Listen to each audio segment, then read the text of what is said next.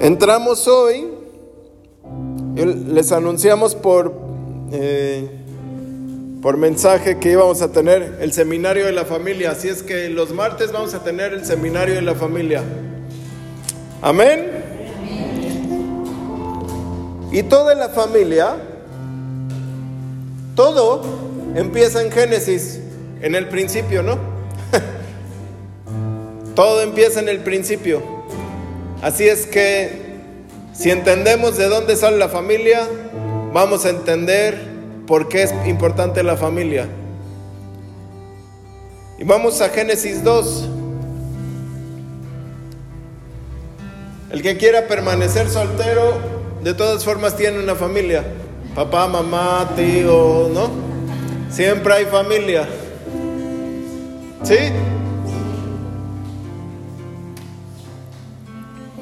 Génesis 2, verso 4, verso 5. Dice Adán y Eva. Cuando Dios el Señor hizo la tierra y el cielo, todavía no había ninguna clase de vegetación en la tierra, porque Dios el Señor aún no había hecho llover.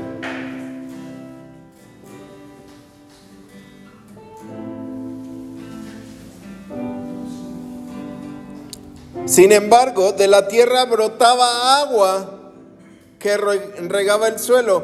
Aquí vemos cómo no, Dios no depende de ninguna cosa para él, para que, para que las cosas permanezcan. Lo lógico sería que Dios hiciera llover para que de la tierra brotara y se permaneciera mojada, ¿no? Y que no se secara. Pero él dice, todavía no hago llover, así es que va a salir por abajo el agua.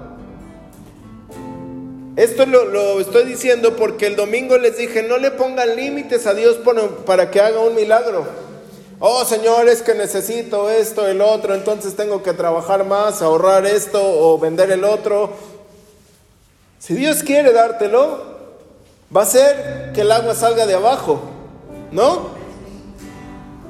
Una vez al profeta Elías, al profeta Eliseo, Eliseo o Elías, no recuerdo bien. Creo, no, me confundo ahorita entre los dos, pero le preguntan al profeta, oye, profetiza lo que va a pasar. Dice, porque necesitamos esto y el otro. Dice, no, no va a pasar como ustedes esperan. Va a venir un río, va a salir un río y todo. Y eso va a ser señal de ganar. Cuando todos esperaban que, que pasara como ellos querían, ¿no? Entonces, Aquí Dios está diciendo que Él hizo todo, pero no había hecho llover, pero de todas formas la bendición permanecía. Tu bendición no se va a perder. Amén. Entonces Dios el Señor formó del cuerpo del hombre, del polvo de la tierra, y le sopló en su nariz el aliento de vida, el rúa fue así como el hombre se convirtió en un ser vivo. Luego Dios el Señor, primera cosa que tienes que saber, que toda familia necesita una cabeza llena del Espíritu Santo. En ese momento era Adán lleno del Espíritu Santo. Luego Dios el Señor plantó un jardín en Edén. Hacia el oriente puso al hombre que, eh, que puso en él al hombre que había creado. Dios el Señor hizo que en el jardín se diera toda clase de árboles hermosos y de frutos deliciosos. En el centro del jardín plantó el árbol de la vida y también el árbol del conocimiento del bien y del mal. De la tierra del Edén salía un río que corría a través del huerto para regarlo. Después el río se dividía en cuatro brazos en el, primero se llamaba Pisón, el cual recorría la región de Javila, donde había oro de muy buena calidad. Había oro. ¿Qué había? Oro. También había plantas con las que se hacen perfumes Chanel, eh, Dior, Lancôme, perfumes muy finos. Y piedras de ónice. O sea, vivían en el palacio de hierro. Oro, perfumes, piedras preciosas. Eso solamente con un río. El segundo se llamaba Gijón y atravesaba toda la región de Cus. El tercero era el río Tigris, que es el que pasa por el oriente de Asiria. Y el cuarto, el río Éufrates. Dios el Señor puso al hombre en el jardín del Edén para que lo labrara y lo cuidara. Y a la vez le dio esta orden. Puedes comer del fruto de todos los árboles que hay en el jardín, pero del árbol del conocimiento del bien y del mal no podrás comer, porque el día que comas del fruto ese, de ese árbol morirás. Primera cosa que tienes que saber para que la familia funcione es que la cabeza tiene que estar llena del Espíritu Santo. Que la cabeza tiene que ser guiada por el Espíritu Santo para que lo pongan en medio de toda la bendición que el Espíritu Santo ya creó. ¿Sí? Dios hizo el jardín del Edén el cual estaba lleno de qué era? De, basura. era terracota, ¿qué, ¿qué había? ¿Qué más? Árboles de donde salen los perfumes más, más preciosos o más preciados y piedras preciosas. Y estaba lleno de agua. Pero ahí hizo el Edén, pero al hombre lo hizo aparte. Ya que hizo al hombre, lleno del Espíritu, lo lleva al Edén y lo pone ahí. Tú tienes que saber que la bendición tuya ya está. Pero tienes que ser lleno del Espíritu Santo para que cuando llegues, el oro a ti no te vislumbre, ni los perfumes, ni las piedras preciosas. Todo eso es tuyo. Pero si tú no tienes al Espíritu Santo, todo eso te va a desviar. Si tú tienes al Espíritu Santo, eso lo vas a disfrutar y no hay problema. Tú tienes lo más preciado. Recuerdo en una ocasión que yo le preguntaba al Señor, le pregunté muchas veces muchas cosas y le sigo preguntando muchísimas. Pero recuerdo en esa ocasión que le dije, Señor, enséñame el cielo, muéstrame así, muéstrame todo. Y entonces me llevó el Espíritu Santo y, estaba yo platicando con él en el cielo, con el Espíritu Santo. Y me mostró varios lugares y recuerdo que me mostró un lugar donde tenía todo el oro para toda mi vida. Como diciendo, todo esto es tuyo. Todo lo que necesites, aquí tú vienes y lo tomas. Y dije, no, no, no, es mucho, Señor. Así cuando te quieren dar un regalo muy caro, dije, no, no, me sentí hasta mal. Dice, no. Dice, ¿por qué te sientes así? Dice, entonces el oro vale más que yo. Yo valgo más que el oro, dice el Espíritu Santo. Y entonces cuando tú estás lleno del Espíritu Santo, tienes lo más preciado que Dios puede dar todo lo demás no tiene valor. Todo lo demás tiene menos valor. Y entonces tú vas a poder decir, pues el oro es como monedas para mí porque yo tengo el cheque, yo tengo, ¿no? Yo tengo lo preciado. Todo lo demás no importa. Todo lo demás lo, lo debes de poder administrar porque tienes lo que realmente vale. ¿Sí? Dios no tiene problemas de ponerte en medio del oro siempre y cuando estés lleno del Espíritu Santo. Entonces vas a saber qué hacer. Una de las cosas que es el Espíritu Santo es espíritu de sabiduría. Y a veces Dios no te coloca en el mero Edén porque no hay sabiduría. La palabra Edén, todo el mundo, perdón, muchos han encontrado el arca de Noé. ¿no? Muchos han encontrado eh, las túnicas del Señor Jesús. Bueno, no muchos, pero se ha encontrado con qué lo cubrieron, ¿no? ¿Dónde fue la tumba exactamente? ¿Dónde lo mataron? ¿Dónde resucitó? Han encontrado muchas cosas. Pero un lugar que no han encontrado es el Edén. Porque el Edén su palabra en el original significa que es un estado que se puede mover. Yo voy para acá digamos que aquí donde está la tril es el Edén, y yo estoy aquí, y de repente me muevo para acá, acá sería el Edén. Y yo voy para allá y allá es el Edén, porque es un estado que se va moviendo. Por eso nunca lo van a encontrar. Y eso es una presencia que a ti te rodea. Dios el Señor le dijo, no es dijo, no es bueno que el hombre esté solo. Le voy a hacer una compañera que sea de ayuda para él en todas sus necesidades. Cada cabeza ya tiene adentro de sí lo que necesita. La cabeza llena del Espíritu Santo ya tiene dentro de sí a su ayuda. Adán ya tenía a Eva adentro. ¿Sí o no? Ahorita van a ver por qué. Dios el Señor formó de la tierra todos los animales del campo y todas las aves del cielo y luego los llevó al hombre para que se los pusiera, para que les pusiera nombre. Así que el hombre le puso a todos los animales el nombre con el que se conoce en la, actualidad, pero entre todos los animales no se encontró ninguno que le sirviera al hombre de, de pareja adecuada. Entonces, ya que trabajó la cabeza, Dios lo hace entrar en sueño.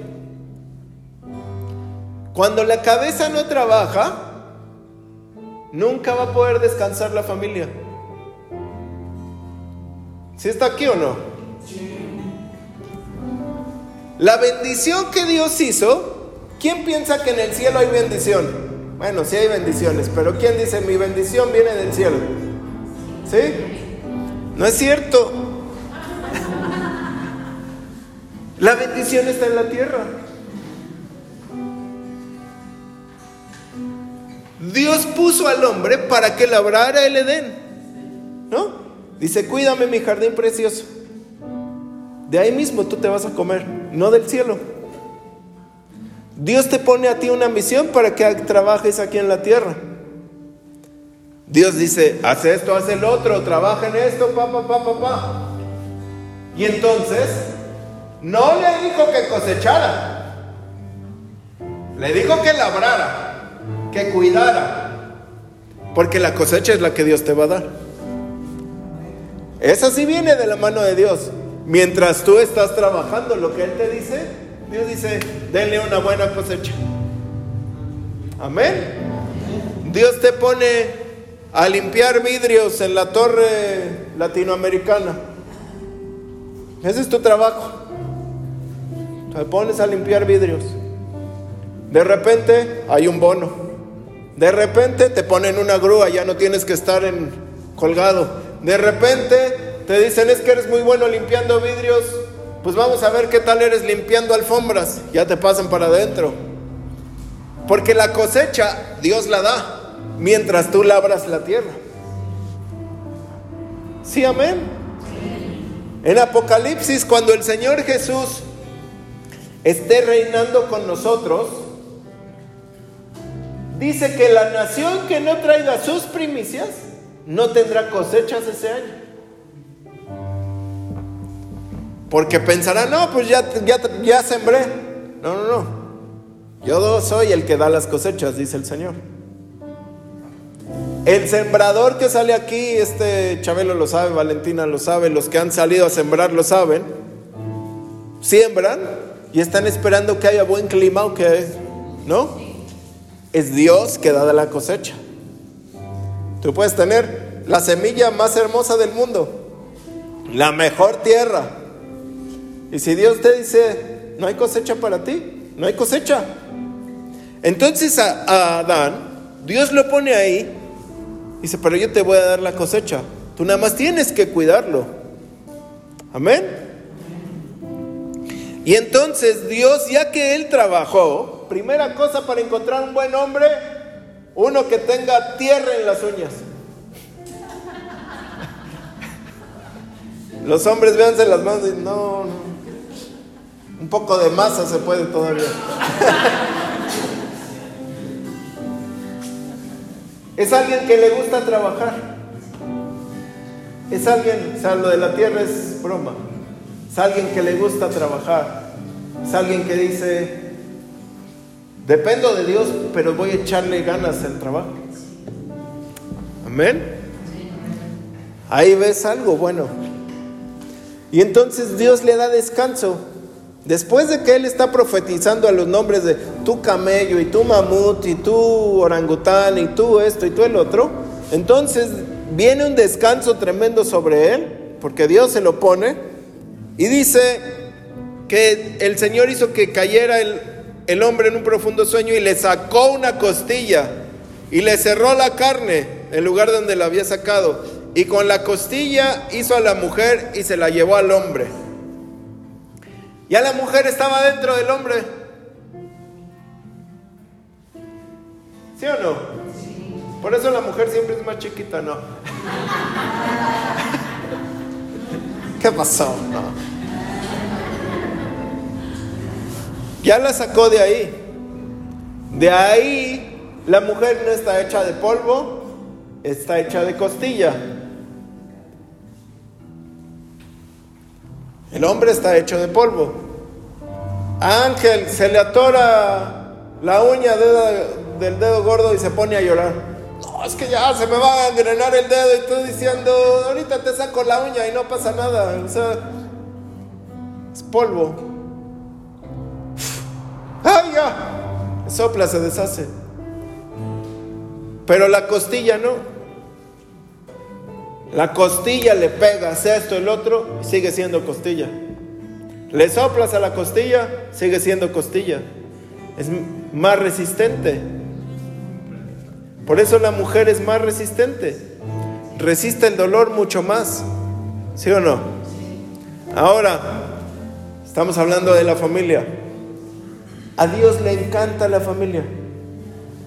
El Señor, lo primero que nos deja ver cuando tú estudias Génesis, entiendes que Elohim, el Espíritu Santo, Génesis 1, 2, y el Señor Jesús, la luz, todos están siempre juntos. ¿Sí? El Señor Jesús lo que vino a hacer a la tierra es decir, hay un Padre y yo soy el Hijo. Es decir, somos familia. ¿Sí? Y hay un espíritu que nos une como familia. Yo no sé si se han dado cuenta que las familias a veces muy separadas, a veces muy juntas, pero siempre hay una persona que junta a toda la familia. Siempre hay alguien que dice, no, es que vamos a... Y tú diciendo, no, no, yo no quiero porque Chanito la otra vez no le gustó el ponche. No, no te preocupes, vamos a juntarnos y no sé qué. Y siempre hay alguien que junta la familia. Y aquí el Espíritu Santo forma la familia de Dios. Tenemos al Espíritu del Padre, al Espíritu del Hijo, al Espíritu Santo. Es la familia. Padre, Hijo, Espíritu. Amén. Entonces Dios le encanta la familia. Él es un enamorado de la familia. Cuando la familia está mal, Él se pone mal. Él le gusta ver a las familias. Nos gusta ver a nosotros como hijos que vamos con nuestro padre y decimos, papito, es que esto está pasando. Ah, eres de mi familia. ¿Sí? Y entonces tienes que saber qué es lo que ataca el diablo para que ya no ataque a tu familia. Si vemos en Génesis, atacó a lo que estaba adentro. A lo que estaba dentro de la familia, a la mujer. La mujer estaba adentro, ¿no? Y la sacó y, fue la costilla. Y dice el Señor Jesús que nadie entra a una casa, adentro, a tomar lo que hay adentro, sino ata al que está adentro de la casa. ¿Dónde viven las familias? En las casas. Porque el enemigo siempre quiere destruir desde adentro de la casa y desde adentro de lo más profundo de la familia. Ahí él empieza a destruir toda la familia. Lo primero que hace el enemigo es querer poner en contra al hombre y a la mujer. Poner en contra a la familia. Ah, no, tú me dijiste que el champurrado te gustaba. Ah, pero no el de tuyo. No, pero... Echarlos a pelear. Con cosas sutiles, con cosas... Antes veías la tele y, y en el canal 5 hasta las 10 de la noche te ponían la película de terror, ¿no? ¿Sí se acuerdan? La trilogía de Canal 5 el sábado y la permanencia voluntaria el domingo. y entonces te aventabas toda y en la noche era la más fuerte. Ahora no. Ahora todo el día hay anuncios de lo peor, todo el día hay películas de lo peor, todo el día hay cosas de lo peor. ¿Por qué? Porque ya no es tan sutil el enemigo. Ahora todo lo pone como así es. ¿Sí? Porque desde chicos empieza a destruirlos para que no tengan familia. Para que la familia sea totalmente disfuncional. Que el papá piense que, que la tele o como lo que están viendo, lo que están escuchando, bueno, pues es que así es. No, así no es. ¿Sí? El enemigo va con Eva y le dice, no pasa nada, no vas a morir. Orden contraria a la que recibió Adán. Siempre que recibe la cabeza una orden, la tiene que pasar a su familia. Para que la familia completa esté en esa misma visión. Y siempre el enemigo va a querer estorbar la visión. ¿Cuál es el objetivo de tu familia? El objetivo de la familia de Adán y Eva era multiplicarse y fructificar. Tener dominio sobre toda la tierra. Esa era la visión de la primer familia de la tierra. Y sigue siendo nuestra misión y nuestra visión. Pero entonces lo que quería el diablo, lo que quería Satanás, era que ellos no se multiplicaran y que ellos no dominaran. No lo logró al completo. ¿Cómo lo, o sea, lo hizo de tal manera para que sí murieran? Ellos eran fructíferos a morir. Bueno. ¿Sí? Eran fructíferos. Yo no sé si te has dado cuenta que hay mujeres que eh, eh, les cuesta no embarazarse. Donde pone el ojo, pone la bala, ¿no? Porque es fructífero. Adán y Eva eran fructíferos. Lo que hacían prosperaba. Pero llegó el, pero llegó el diablo y entonces dice, tu misión la voy a acabar. Si tu familia no tiene objetivo y no tiene una visión, estás perdido. ¿Hacia dónde vas? Veía yo una entrevista de un hombre, el, director de Yakult México. ¿Se han tomado Yakult? Bueno, vi la entrevista con el director este. Y dice que él estudió, eh, no sé qué, en qué escuela, pero en una escuela muy prestigiosa, y llegó a Japón. Él estudió en México, pero llegó a Japón, a Yakult pensando que se le iban a dar de, con los estudios que tenía, no, pues ya me la van a dar mínimo de gerente, mínimo un buen puesto acá. Pero las empresas en Japón son familias. Y entonces tú como, como nuevo, empiezas en la puerta o empiezas limpiando, aunque hayas estudiado en Harvard, empiezas desde abajo. Y como te dicen, es que tú eres de la familia, pues el puesto, los puestos más grandes son cuando más grande seas. Ya cuando seas abuelito y todo, pues ya eres director de una situación o esto o el otro. Mientras, no. Y entonces cuenta él que como ganan poco, pues tienen que ser bien administrados en sus gastos. Porque ganan poquitito, porque van empezando. Y entonces decía que él con su esposa tenían la visión y la misión de ahorrar dinero. de decir, pues vamos a ver cómo le hacemos para hacer. Y si lo logramos, nuestro premio va a ser una hamburguesa de McDonald's, una vez al mes.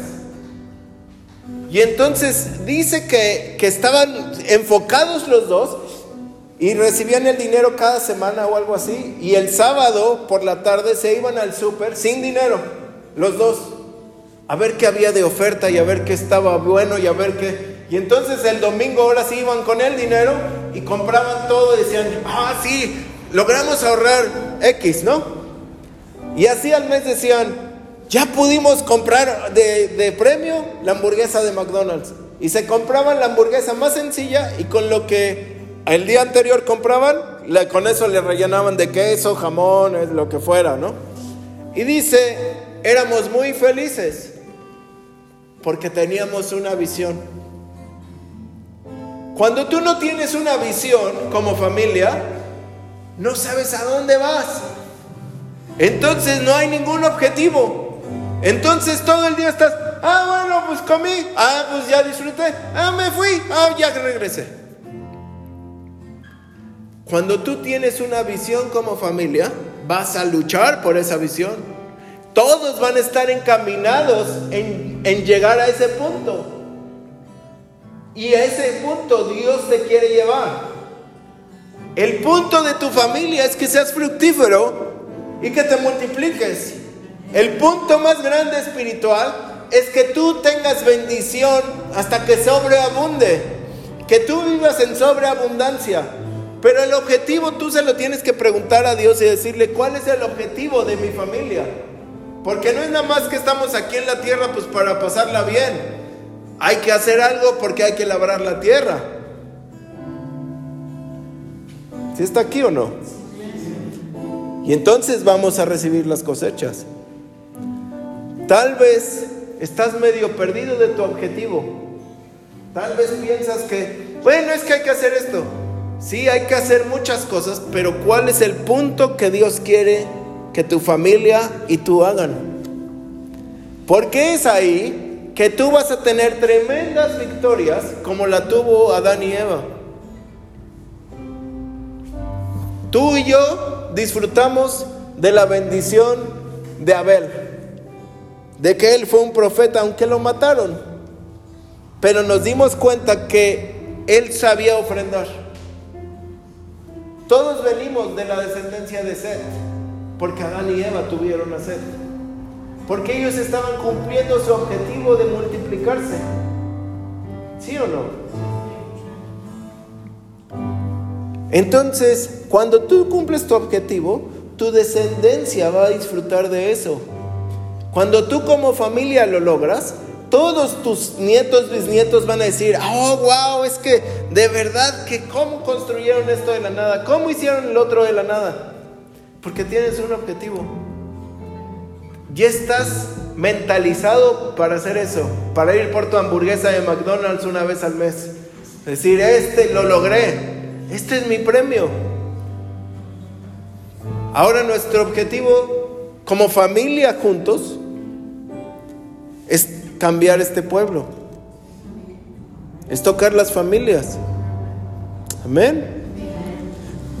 Nuestro objetivo es llenar Querétaro de avivamiento. Llenar eh, México. Ese es un objetivo tal vez gigantesco, pero así es de gigantesco los sueños de Dios. Y si tu objetivo como familia no te lo sabías, pregúntale hoy al Señor. ¿Para qué somos familia? ¿Para qué estamos juntos? ¿Para qué estoy en esta tierra? Tal vez los solitarios, ¿no? Tal vez hay una familia dentro de ti que todavía no sabes. Entonces vas a empezar a avanzar en ese objetivo. No se trata solo de correr, se trata de ganar. Amén.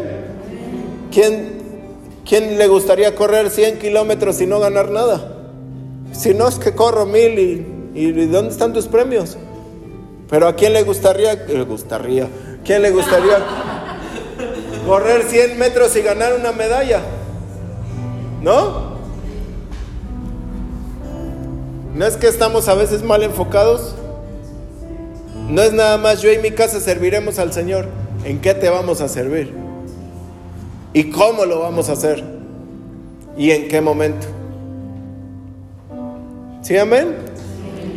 Porque entonces, aunque el ataque venga, tú vas a saber, ese es un ataque. Eso es porque algo está pasando, porque estamos bien. Me acuerdo que le decía a la pastora, varias veces hemos dicho esto, hoy están hablando de nosotros. Qué bueno que hablen, bien o mal, qué bueno, porque si no hablaran, no estamos haciendo nada. Cuando hablan mal, mejor, estamos dándole duro. Estamos haciendo que las aguas se les muevan y tengan miedo. Y cuando hablen de tu familia, eh, tú diles, me quieres confundir, serpiente venenosa. Cállate. Esta familia va a vivir. Amén. Y vamos a estar juntos. Tal vez no me dio bien la orden, pero yo sé que, que esto no viene de Dios. Tal vez Adán no le, dio bien, no le dio bien la orden a Eva. Pero ahora que sabemos eso, tenemos que saber que en cuanto tengas un objetivo, el enemigo va a querer venir a cambiarlo. Para que no funcione. Ahí tú pones un alto. Dices, no, porque yo voy a vivir de acuerdo a lo que Dios nos dijo. Amén. No de acuerdo a lo que dices tú. ¿Sí está aquí o no? Dios quiere bendecir a las familias. Dios quiere bendecir a cada uno. Cada familia es uno para Él. Hay promesas individuales que a veces las compartimos con la familia y dicen, ay, es que eso yo también. Porque Dios le da las promesas familiares. Cuando Dios le estaba hablando a Abraham, le estaba hablando a Isaac, le estaba hablando a Jacob, le estaba hablando a José, le estaba hablando a David y le estaba hablando a Jesús. Porque Él no solamente le habla a uno, le habla a toda la descendencia que viene por medio de la familia. Amén. Entonces vamos a ponernos de pie.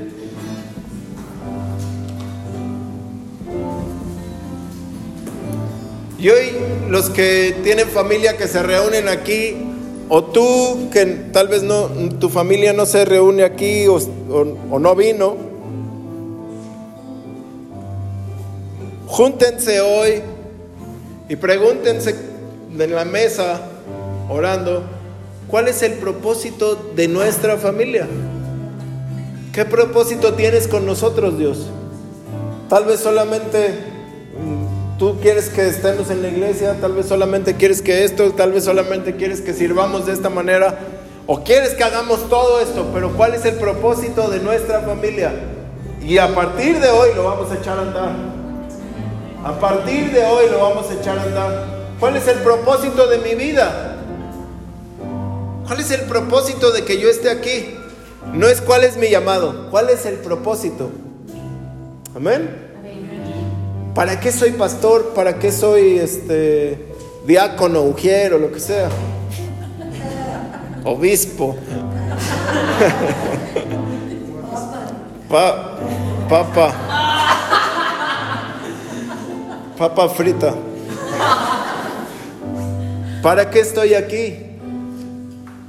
Y entonces Dios te va a decir, a Dios le gusta darle dirección a su familia y a sus hijos. Amén. Vamos a orar. Señor, gracias porque tú nos hiciste como una familia. Tú formaste a Adán, dentro de él a Eva y dentro de él la descendencia, Señor. Y te damos gracias porque tú piensas siempre en generaciones, no piensas solo ahorita, piensas en lo que vamos a levantar después. Y hay familias adentro de nosotros que tal vez todavía hoy no conocemos nietos, bisnietos, tataranietos y familias enteras, Señor. Pero todos queremos caminar en el objetivo que tú nos marques, en, en lo que tú nos vayas diciendo. Tenemos que trabajar, tenemos que labrar la tierra, tenemos que cuidarla, Señor. Las cosechas llegarán a nuestra familia siempre y cuando estemos en tu objetivo, Señor. Y si necesitamos ser llenos del Espíritu Santo, Señor, que permanezcamos de aquí al viernes para que se derrame el viernes sobre nosotros tu Espíritu. Queremos ser llenos del Espíritu y estar en el Edén, Dios. Queremos estar ahí donde está el oro, donde están todas las bendiciones, donde está tu bendición tremenda. Ser llenos de ti para que nos traslades a esa presencia tan hermosa, Dios. Queremos funcionar como familia y no como individuos en una familia. Queremos estar todos juntos, Dios, como tú estás en el Padre, Señor Jesús, y tú en el Hijo, Padre Santo, y el Espíritu en ustedes y el Espíritu en nosotros. Así queremos nosotros funcionar como familia. En el nombre de Jesús. Tú representas al Padre y nosotros representamos a nuestra familia. Tal vez tu familia no está aquí completa, pero tú representas a una familia. Y hoy en el nombre de Jesús llamamos a las familias de cada uno. A las familias, a tu familia. La llamamos a la existencia. Le llamamos a la existencia, a la familia de cada uno. Que cada uno empiece a vivir en familia. Que cada familia empiece a vivir en unidad del espíritu, en unidad de corazón, en unidad en armonía. Tus hijos, llámalos a la existencia ahorita. Yo profetizo, diles, yo profetizo, como lo hizo Adán. El nombre de mis hijos está aquí. Cada uno de mis hijos está aquí presente. La familia que está dentro de mí, mis generaciones, va a ser de bendición para esta tierra. Cada una de mis generaciones te va a servir, Señor. Pregúntale al Señor, ¿cuál es tu misión conmigo, Señor? ¿Qué tengo que hacer? ¿Tengo que ser un adorador? ¿Tengo que ser alguien de alabanza? ¿Tengo que ser un intercesor? Tengo que ser alguien que siembra, tiene que ser alguien que, que edifica iglesias, tengo que ser de ayuda, tengo que ser de apoyo, tengo que ser alguien que soporte, tengo, ¿qué tengo que hacer Dios? Pero yo no quiero estar sin objetivo divino aquí en la tierra. Y si mi familia no tiene objetivo, Señor, hoy danos un objetivo. Danos un objetivo como familia, Dios. No nada más estamos aquí para estar aquí poblando la tierra, estamos aquí para tener un objetivo para tener una misión. ¿Cuál es la visión de mi familia, Señor? ¿Cuál es la visión de lo que vamos a hacer a partir de hoy? Porque a partir de hoy lo vamos a lograr, Señor. Vamos a empezar a tener frutos. En el nombre de Jesús. Se acabó estar por ahí, por la tierra, nada más poblándola. Vamos a hacer cosas grandes. Vamos a hacer cosas grandes. Amén. En el nombre de Jesús. Amén.